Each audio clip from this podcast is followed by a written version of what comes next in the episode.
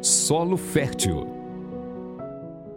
Boa noite, amigos e amigas que nos acompanham aqui pelo canal Espiritismo e Mediunidade. Muito bom estarmos juntos nessa quinta-feira, 20 de julho. Nosso tema de hoje, ante as aflições da vida, para a gente pensar um pouco nos desafios que se colocam para nós nesse século 21, nesse ano de 2023. Vamos ver aí o que, que a espiritualidade nos reserva e o que, que eu preparei para vocês nessa noite de hoje. Mandar um abraço aqui para Regina Mercadante, nossa querida coordenadora aqui, que é a responsável pelo canal, que fez aniversário esses dias. Regina, um beijo para você, muita luz, muita paz em sua vida, que os espíritos superiores lhe acompanhem, que Jesus, em sua infinita misericórdia, sempre envie a você os melhores desafios e as tarefas mais complexas nesse nosso mundo de regeneração, porque você já está preparada para essas missões. Um abraço também para o nosso queridíssimo Chico Leite, que está às voltas aí com o oitavo Congresso Espírita de Sergipe, né? Inclusive, aproveito para lembrar vocês aqui para se inscreverem no Congresso Espírita de Sergipe. Vai ser um momento muito bacana. Quero aproveitar também aqui para mandar um abraço para os nossos canais co-irmãos, Lar Espírita Caminho do Cristo de São Paulo, Web Rádio Portal da Luz do Mato Grosso do Sul, Web Rádio Fraternidade de Minas Gerais, Rede Amigo Espírita lá de São Paulo, TV Secal, Santa Catarina, TV 7 na Paraíba, Casa com o Evangelho lá em Portugal. Muito bom estarmos juntos aqui através da geração no nosso canal é, Espiritismo e Mediunidade TV. Regina é uma batalhadora aí que sempre está nos incentivando a crescer, a nos transformar, aprender. Boa noite, Carlos Smith, da TV Secal, que já está com a gente aqui. Sempre muito honroso para nós podermos contar com a sua presença, com as suas vibrações positivas. Dirana Ferreira, lá de Itupeva, São Paulo, que já se identificou. E outros amigos e amigas que vão chegando aí. Se você, ao entrar, puder dizer de onde é que você está falando conosco, será uma honra para nós podermos compartilhar esses momentos. Amigo Jesus, mais uma vez estamos aqui reunidos em Teu nome, nessa escola de aprendiz do Teu Evangelho. Sintoniza nossos corações e nossas mentes que os nossos companheiros encarnados e desencarnados possam fazer-se presente para juntos podermos fazer novos progressos, novas aprendizagens, novos despertamentos, para nos percebermos a cada dia instrumentos da tua paz, para compreendermos os desafios que são colocados para nós na existência e, ao compreendê-los, nos tornarmos melhores discípulos da tua missão, da tua jornada, das cumpridores das tuas ordens aqui no planeta Terra. Com a tua paz em nossos corações, felizes pela oportunidade de servir, alegres pela oportunidade de compartilhar, nós iniciamos esse nosso tempo de estudo. Que assim seja. Viva Jesus. Bem, na noite de hoje, nós vamos falar sobre o tema Ante as aflições da vida. Nós estruturamos esse nosso trabalho em cima da obra Evangelho segundo o Espiritismo e também da obra Jesus e o Evangelho à luz da psicologia profunda de Joana de Ângeles, com algumas notas em outras obras de suporte para essa nossa abordagem. É importante a gente pensar que estarmos encarnados na Terra, como a gente aprende estudando o Evangelho segundo o Espiritismo, estudando o Livro dos Espíritos, é que nós estamos em um mundo de provas e expiações. E aí, o grande referencial para nós, conforme está proposto na questão 625 de O Livro dos Espíritos, é Jesus, que é o nosso modelo e guia. E no capítulo 6 do Evangelho, o Mestre nos diz: Vinde a mim, todos vós que estáis aflitos e sobrecarregados, que eu vos aliviarei, pois o meu jugo é leve, o meu fardo é suave. Então, Jesus é o grande médico de nossas almas que se coloca em nossas vidas como esse farol para que a gente possa seguir aprendendo, seguir se transformando nessa nossa trajetória de iluminação interior. Assim sendo, a gente é convidado a refletir, meus amigos, minhas amigas, sobre os grandes desafios que se colocam para nós. Sem dúvida alguma, vivemos tempos bastante desafiadores na nossa sociedade. Vivemos tempos de grande turbulência nas nossas relações interpessoais, no nosso convívio familiar, no nosso convívio social, no nosso convívio é, é, profissional, no nosso convívio, nas diversas formas de relacionamento, às vezes até na casa espírita, em vários ambientes onde nós nos colocamos, nós somos sempre desafiados, permanentemente desafiados, para esse processo de iluminação interior ante essas aflições que acontecem no nosso caminho. Não raro, quanto mais a gente vai aprofundando no estudo, quanto mais a gente vai buscando se dedicar a essa transformação interior, a esse crescimento que vai nos levar a esse desenvolvimento, muitas vezes aparecem para nós é, problemas, dificuldades, processos outros que buscam nos arrastar ou nos tirar desse caminho de iluminação. Minha avó dizia assim: quanto mais eu rezo, mais assombração me aparece. É como se o fato da gente estar estudando tivesse sendo um gerador de, de aflições em nossa vida, quando na verdade é o contrário. Quando a gente passa a compreender melhor, quando a gente passa a estudar o Evangelho de Jesus, a gente fica mais preparado para enfrentar os desafios que a vida coloca para nós. E esses desafios, eles são de variada ordem. Por isso eu comecei falando do jugo leve, do fardo suave. Por quê?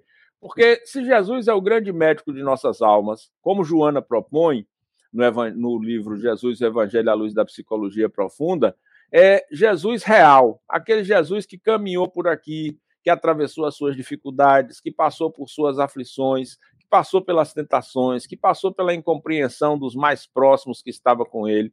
E ele sempre dizia que o seu fardo era leve, porque ele estava estruturado nessa percepção, nessa compreensão da vida futura. Ele estava estruturado nessa percepção desse porvir, desse olhar para o futuro, que era um olhar, ou que é um olhar, que nos concita a, a uma compreensão mais alargada da nossa própria realidade interior. Então, se a gente vai se tornando cada vez mais lúcido, cada vez com melhor compreensão do nosso eu interior, Dirana, a gente vai buscando esse processo de esclarecimento, esse processo de iluminação, esse processo de transformação interior que vai nos impulsionando na direção dessa transformação que nós queremos alcançar. E quando a gente está diante das aflições da vida, nós somos convidados a nos percebermos. Às vezes a gente fica perguntando por que essas coisas estão nos acontecendo. Mas a forma adequada de nos colocarmos é perguntar para quê.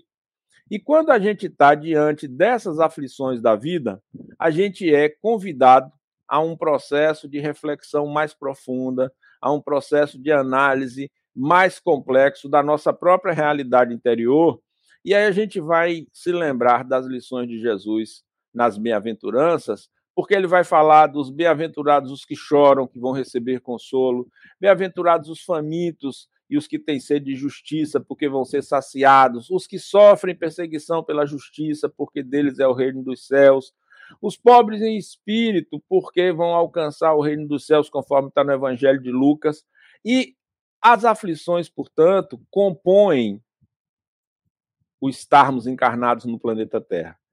Então, o porquê das aflições está respondido aí. Por outro lado, como nós somos espíritos em trajetórias reencarnatórias, no capítulo 5 do Evangelho, a gente vai também ter uma, uma advertência que diz assim: causas atuais das aflições. E os espíritos vão nos dizer, e a gente, pela nossa própria vivência, vai constatar na nossa pragmática do existir, que a maior parte dos problemas que acontecem em nossa vida são consequência da nossa ação na vida presente.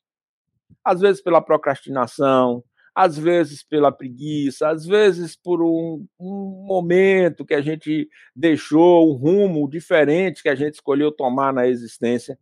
E aí eles vão dizer também que há causas anteriores. Por quê? Porque quando você faz tudo certinho, quando você caminha na direção que você considera que é correta, quando você dá os passos na direção daqueles movimentos que você sabe que são os movimentos certos, mas nem sempre tudo dá certo. Então, Pode ser que essas aflições sejam de origem de existências anteriores. Mas a maior parte dos problemas que estão na nossa vida, a maior parte das aflições, fomos nós mesmos que buscamos. O nosso anjo da guarda, nossos espíritos amigos dizem assim: não vai, não faz, não anda nessa direção. Eu costumo brincar e dizer assim: a gente usa uma expressão enfiar o pé na jaca quando a gente faz coisa errada. Então, às vezes, a gente enfia os dois pés e a nem enfiar, ainda balança eles assim que é para poder piorar ainda mais a nossa realidade. Então, nessas circunstâncias, a gente tem sempre alguma aflição que está nos envolvendo.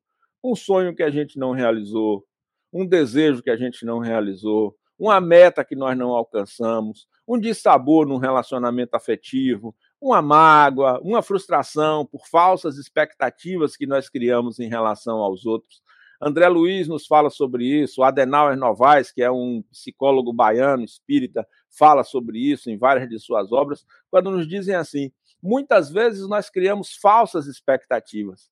Nós criamos uma ilusão que quem ama não erra, que amigos não erram.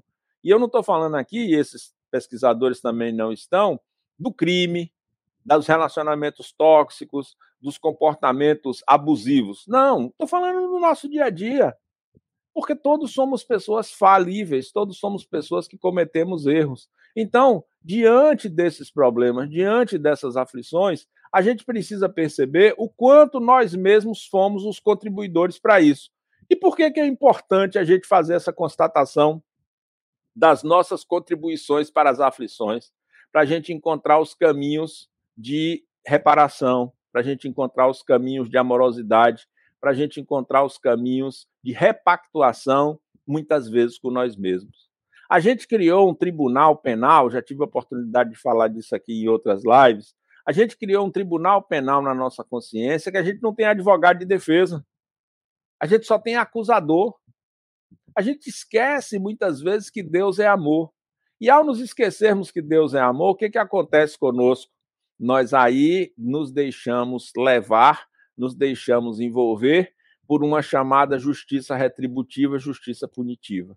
E nós assumimos um sentimento de culpa, e esse sentimento de culpa nos derruba, esse sentimento de culpa nos tira do eixo, esse sentimento de culpa nos coloca numa situação de, de sofrimento e de imposição de sofrimentos. Como quem diz assim: você merece sofrer, eu mereço sofrer, e por isso eu vou me punir.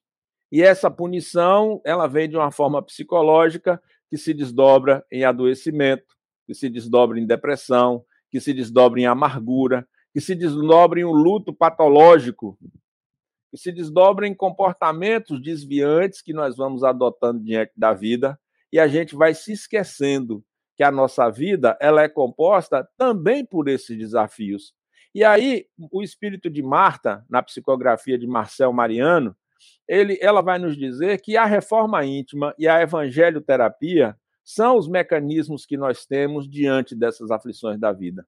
Marta nos diz que nós precisamos adotar o amor como uma regra de vida e a simplicidade como uma vestimenta de nossa alma e praticarmos cotidianamente o desapego.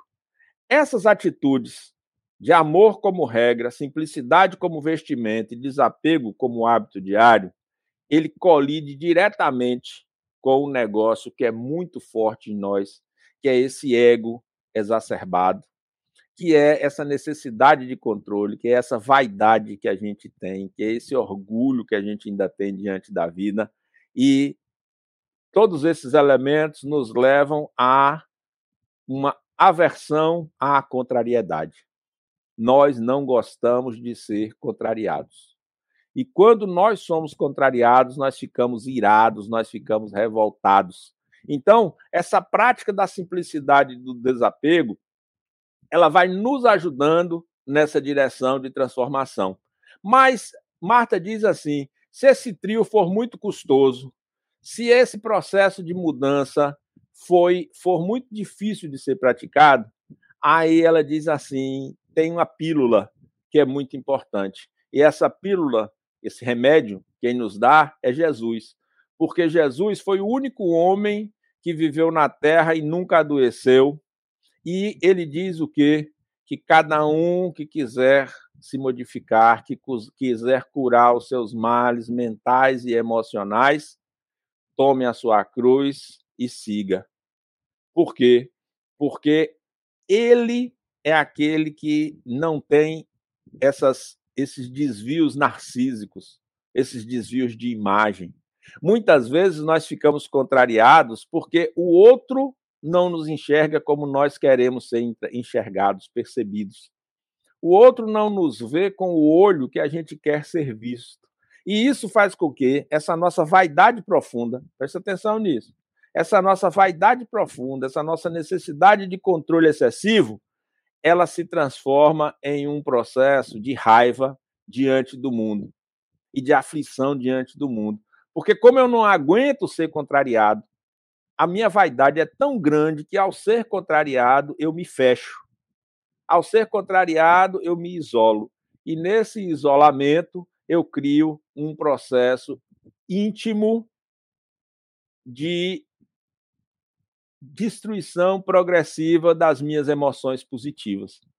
Quando a gente estuda a, a obra de Spinoza, a obra de Nietzsche, quando eles vão falar para nós do conhecimento, dos afetos, das paixões, os afetos como aquilo que nos toca, quando a gente junta esses contextos com as aflições da vida, a gente percebe o seguinte: nesse nosso mundo cotidiano, com essas suas dificuldades atuais, a gente costuma potencializar os afetos negativos, às vezes de forma não percebida. A tristeza, a mágoa, a amargura, a angústia, que é o mais complexo deles, essa insatisfação diante da vida. E o que, que a gente faz então? A gente aumenta a intensidade, a potência e a frequência da ocorrência dos afetos negativos. O que, que acontece com os afetos positivos? A gente diminui a intensidade, a frequência e a potência. Ao fazer isso, a gente está construindo uma rampa de acesso ao entristecimento, à depressão, ao luto, à angústia, ao medo, à perda do sentido da vida. Qual é a proposta trazida pelo Evangelho de Jesus, trazida pela psicoterapia, trazida pelos estudos mais avançados em relação ao perdão, trazida por Joana nessa obra Jesus, o Evangelho à luz da psicologia profunda? Olharmos Jesus como um ser real, não como um ser artificial ou como um mito, como uma ideia geratriz, mas como alguém que veio aqui para o planeta e viveu conforme os princípios que ele defendia. Não é só Jesus, não. Jesus é o marco de referencial. Francisco de Assis, que enfrentou os desafios de, sua, de seu tempo, de sua existência. Madre Teresa de Calcutá, que enfrentou os desafios para construir sua obra.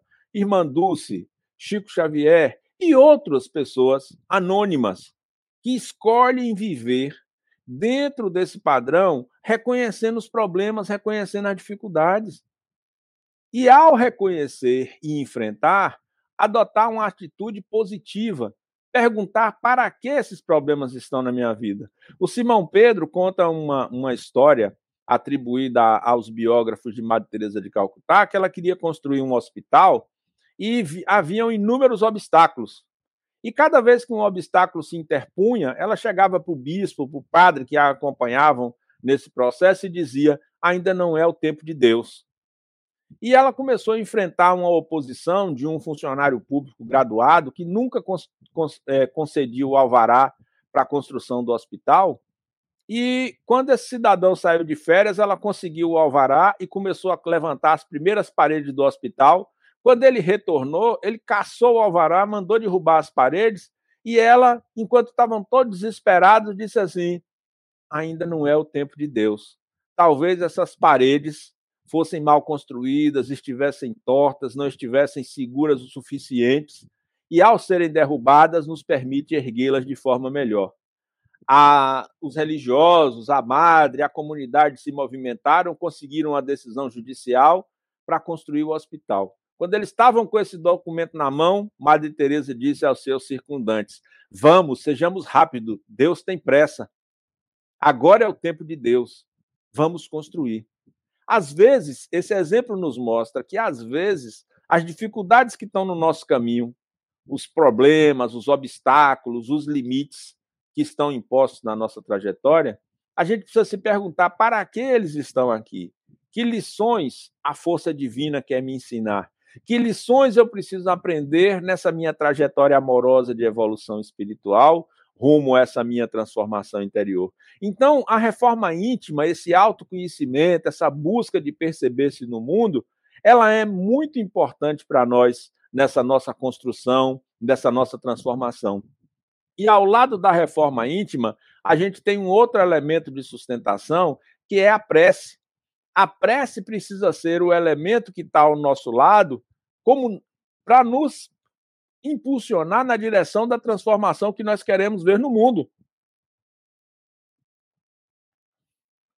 E a prece precisa vir acompanhada de um elemento estruturante que é o perdão das ofensas. Porque quando a gente aprende no Pai Nosso, perdoai-nos assim como nós perdoamos aqueles que nos têm ofendido. Não nos deixeis cair em tentação e livrai-nos do mal. Nós estamos fazendo três coisas. Primeiro, reconhecendo que é preciso exercer o perdão incondicional. Segundo, que o mal e as tentações existem.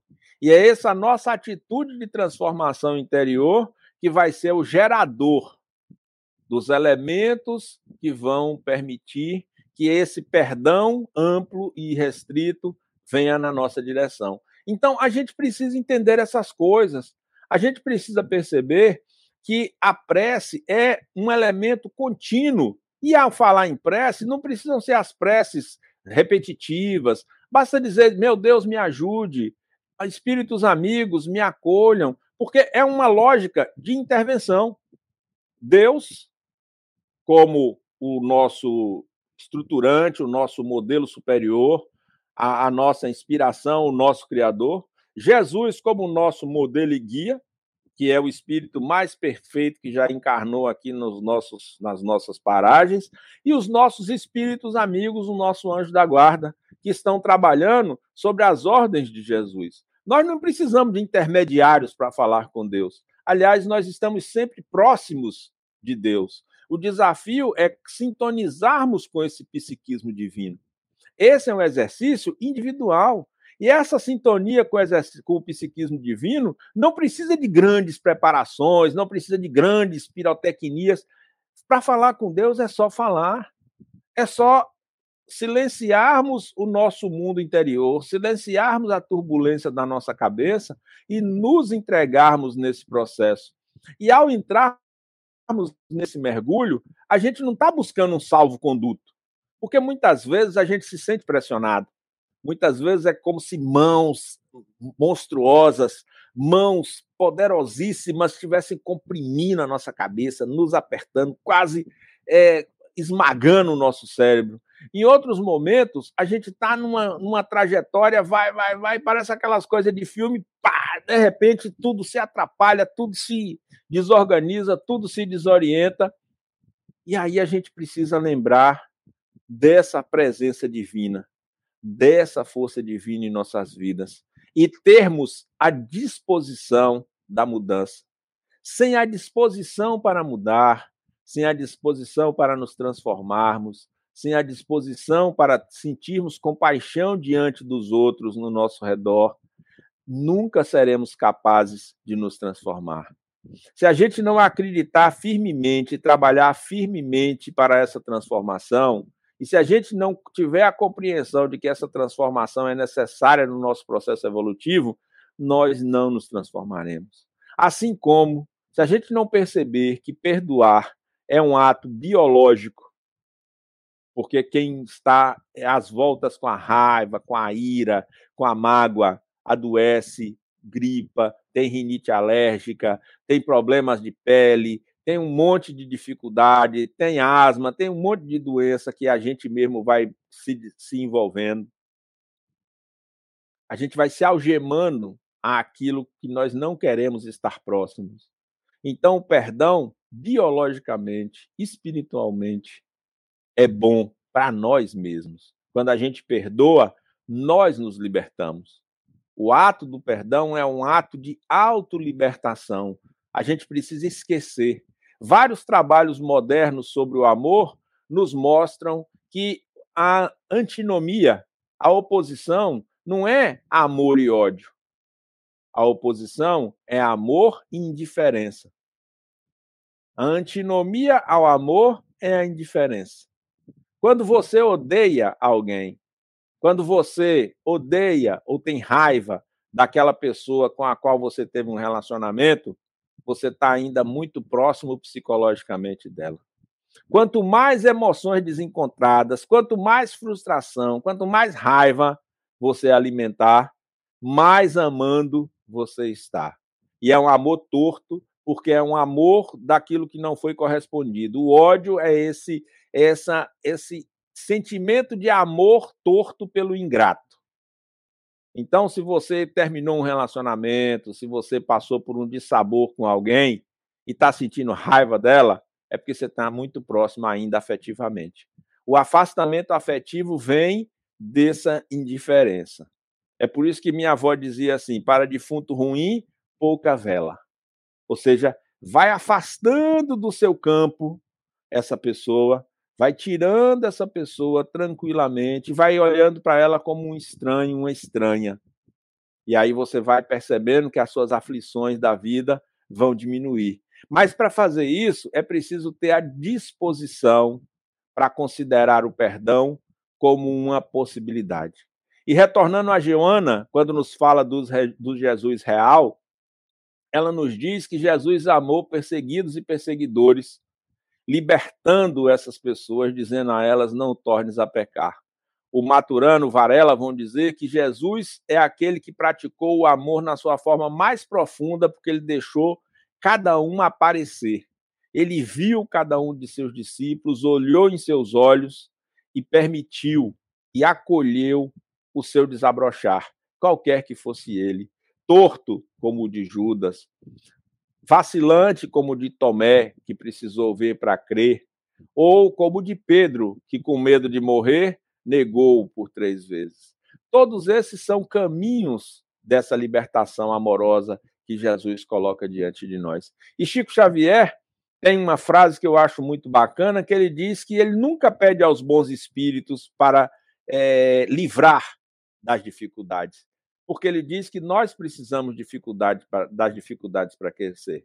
Ele diz assim: não devemos orar para que não tenhamos problemas, mas sim para que eles não nos embaraçem profundamente. Porque ele diz: a luta é necessária. Quem ora com a ideia de se isentar das provas, ora sem a compreensão do espírito da prece.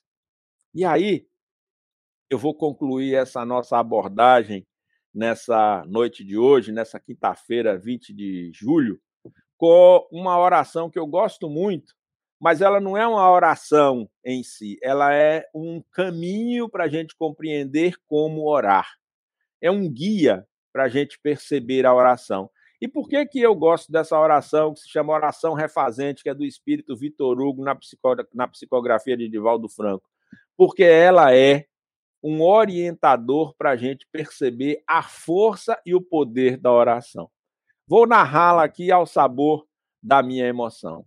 Diz Vitor Hugo: Almas da terra, quando o fragor das inquietações estiver a ponto de estraçalhar-vos, se nas encruzilhadas não souberdes o caminho a seguir, e todas as rotas vos parecerem acessos a abismos, quando insuportável desesperação vos houver arrastado a conclusões infelizes que vos pareçam ser a única solução.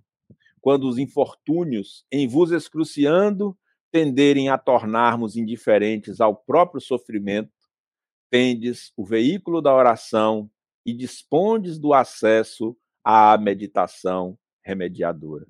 Talvez não vos sejam supressos os problemas nem afastadas as dificuldades.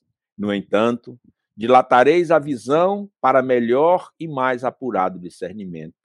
Avistareis mais ampla compreensão da vida em das suas legítimas realidades. Experimentareis a presença de forças desconhecidas que vos penetrarão e vos sustentarão. Porque a prece apazigua e a meditação refaz. A oração eleva, enquanto a reflexão sustenta. O pensamento nobre, comungando com Deus, em Deus aure a vida. E dialogando em conúbio de amor, extravasa as impurezas e se impregna com as sublimes vibrações da afetividade, que se convertem em forças dinâmicas para sustentar as combalidas potencialidades que então se soerguem e não mais desfalecem. Não vos arrojeis desastradamente nas valas da, da ira irrefreável ou nas vagas da insensatez. Antes que vos assaltem os demônios do crime, erguei-vos do caos, pensando e orando. Há ouvidos atentos que captarão vossos apelos e cérebros poderosos que emitirão mensagens respostas que não deveis desconsiderar. Amores que vos precederam no além-túmulo vigiam e esperam por vós, amam e aguardam, aguardam receptividade. Não vos enganeis, nem vos desespereis vamente. Tende tento, Falai ao Pai na prece calma e silenciai para o ouvirdes através da inspiração clarificadora. Nada exijais. Quem ora, não impõe. Orar é abrir a alma, externar estados íntimos, refugiar-se na divina sabedoria a fim de abastecer-se de entendimento, penetrando-se de saúde interior. E quando retornardes da incursão pela prece, exultai, apagando as sombrias expressões anteriores, superando as marcas das crises sofridas e espargindo alegrias em nome da esperança que habitará em vós. Trabalhando pelo bem, o homem ora. Orando, nas aflições ou na alegria, o homem trabalha. E orando, conseguirá vencer toda a tentação, integrar-se com plenitude no espírito da vida que flui da vida abundante com forças superiores para trabalhar e vencer. Vitor Hugo, o espírito de Valdo Franco, o médio. Então, está, estão sintetizadas nessas palavras o poder da oração, a força transformadora da meditação, a capacidade que nós temos de conectarmos com o psiquismo divino e nessa conexão buscarmos essa transformação. Quando a gente está, portanto, diante das aflições da vida, nós somos convidados a termos uma atitude positiva diante delas. Perceber que muitas vezes esse obstáculo que está em nosso caminho está nos livrando de outros males. Essa dificuldade interposta em nossa vida está nos alertando para as transformações que nós precisamos executar. Esse dissabor que nós enfrentamos em um relacionamento está dando a têmpera para a nossa personalidade na direção de nos tornarmos antifrágeis diante das dificuldades do mundo. Lembrando sempre, como diz a mensagem do apóstolo no Evangelho, em tudo dai graças, e tudo tem um tempo no reino dos céus. Esse é o desafio que a gente precisa enfrentar. Ante as aflições da vida, essa confiança irrestrita em Deus se a tempestade nos envolve, se as dificuldades estão postas na nossa trajetória, que a gente seja capaz de usar como aquela música popular. Né? Diante da tempestade, a gente se mantém sereno, espera a tempestade passar para prosseguir a nossa trajetória. Mas se na nossa vida profissional nós somos o condutor do barco, que mesmo ante a tempestade precisa navegar, lembremos que Jesus está conosco nessa barca da existência. E se ele está sereno, sabendo do futuro, nós também devemos nos acerenar.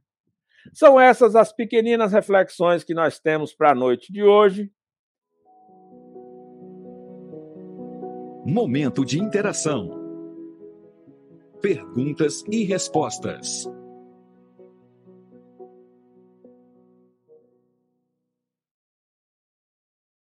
Vamos ver aqui se tem alguma pergunta. Olá, Cássia Costa, como é que tá você? Oh, depois você assiste aí, depois você me dá a sua opinião. O que, que você achou? Já que você não assistiu desde o começo, depois você opina lá como é que a gente pode aperfeiçoar mais essas reflexões.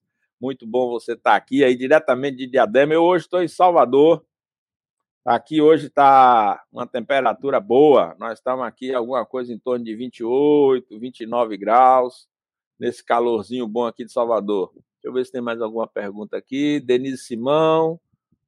Obrigado, boa noite. Bom, agradecendo a gentileza da presença de vocês, esperando que essas nossas pequeninas reflexões possam nos ajudar na construção desse mundo melhor. Como já disse anteriormente, a proposta nossa nesse programa Solo Fértil é trazermos esses temas da atualidade à luz do pensamento espírita. Muito agradável poder contar com a presença gentil de vocês.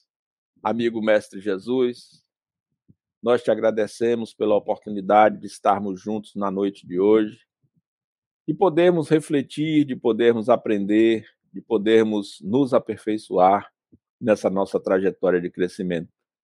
Que esse bem-estar que agora sentimos se estenda aos nossos familiares, às pessoas que nos pedem preces, nos auxiliando para que possamos também nós auxiliarmos aqueles que necessitam de socorro e de amparo.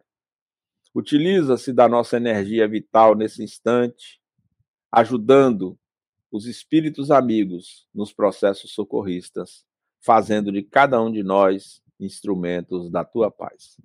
Que assim seja. Pessoal, um beijo para vocês. Me queiram bem, que não lhes custa nada. Cássia, assista. A Cássia está falando aqui que vai assistir desde o início. Depois você me dá a sua opinião, num outro programa ou na próxima semana. Essas opiniões nos ajudam a crescer sempre e aí nos aperfeiçoando cada vez mais. Pessoal, grande beijo para vocês. Tenham um final de semana reconfortante e até a próxima quinta-feira aqui no nosso programa Solo Fértil. Grande abraço. Estude conosco. Faça parte da família Espiritismo e Mediunidade. Em Lives TV.